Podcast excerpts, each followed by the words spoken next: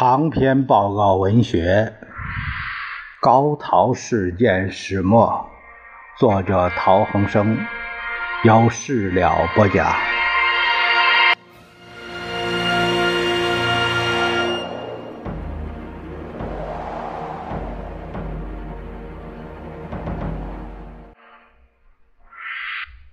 第九章第九节：走难遇贵人。铁道桥附近山坡上有一座小木屋，住了几户人家。木屋主人见我们一家大小坐在路旁，就来问讯。父亲说：“我们是新界元朗生意人，元朗不能住了，要到九龙城偷亲，一时无法通过岗位，在这里休息一下。”他说：“走难遇贵人，你们如愿住在楼上。”只要三十元就可留住。父亲决定将房间租下，暂作栖身之所。我们没饭吃，母亲上楼下木匠太太买了一点豆粉，每天冲一次豆糊喂龙生，也分一点给我们。他们和女佣阿二都不吃。木匠见我们饿得可怜，分给我们。一人一碗白饭，上面一勺黑豆豉。范生不相信会有人给他饭吃，把碗搁在凳子上，问：“这是给我吃的吗？”竟久久不敢动筷子。木匠知道我们急于要到九龙城探亲，有一晚对母亲说：“你们要到九龙城，明天一早跟随我走。”次日尚未天亮，我们背着棉絮，带着热水瓶，一家大小先闯铁路桥门，仍然不能通过。我们转身跟着木匠走过一片菜园和几条街道，天已经大亮，还是通不过，只好往九龙塘方向走。找到根德道徐继请先生和黄雪楼，就是硕初先生家。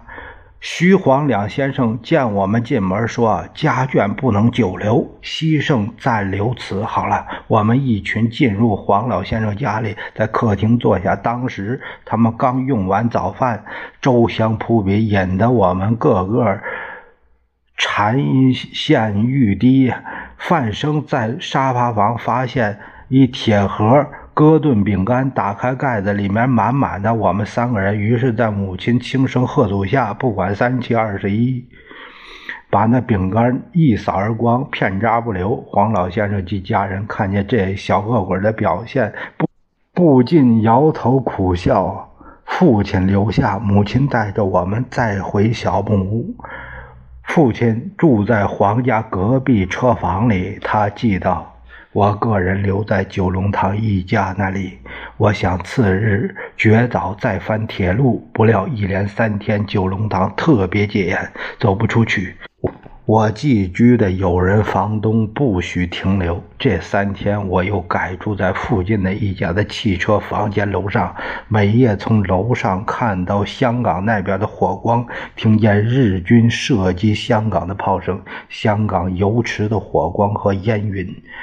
更可以看得清楚，这三天四个小孩只有半撮米，料想是要挨饿了，又没办法找到食物，更无法过去送给他们。这个是陶希圣的《出九龙记》里面的内容。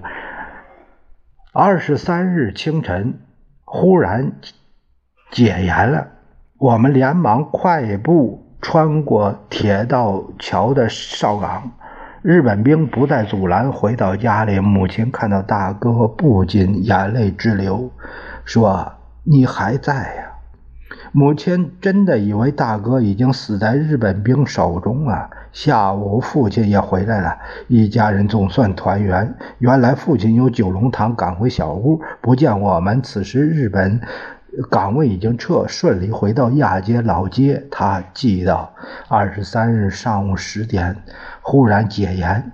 我们拿我拿了友人的面饼一包，急行越过铁路，向木匠的小楼奔去。比及我过了铁路，日军已开枪禁止行人越过铁路了。后来知道我离开九龙塘后一小时，日本宪兵搜查那家人家，凡两小时没有结果，逝去。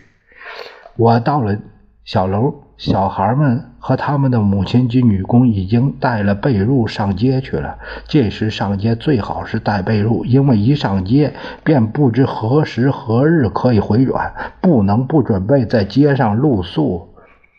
等了俩小时，我从窗户看见他们从街上回来。他们看见铁路桥下岗位开放了，便不到小楼这边回来，一口气过铁桥回亚杰老街住宅去了。再过一小时，我缓步回家去。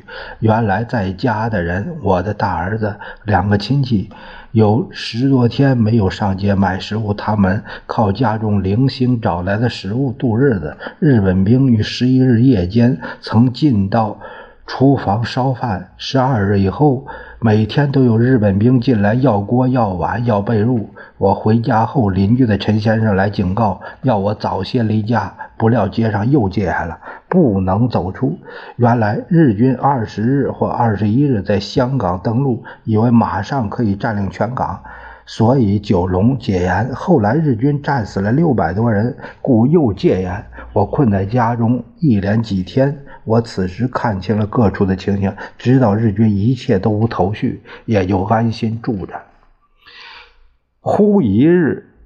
日军一个指挥部要征用我们隔壁的公寓大楼，命令住客们搬到我们这幢大楼里来合住。搬过来跟我们家合住的是一老先生一家，是向老先生。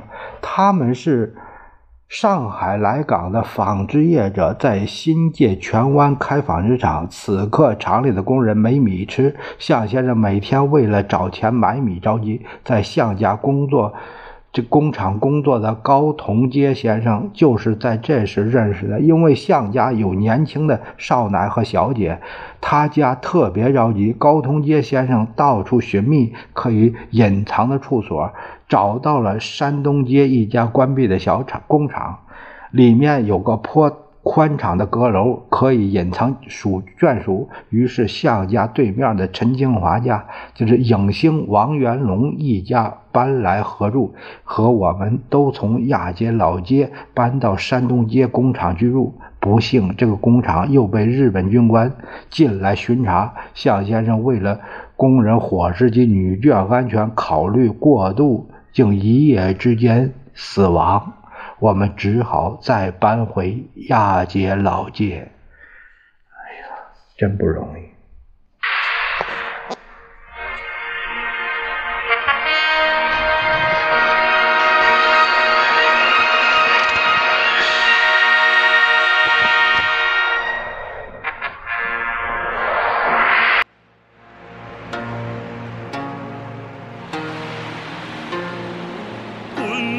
长江渡。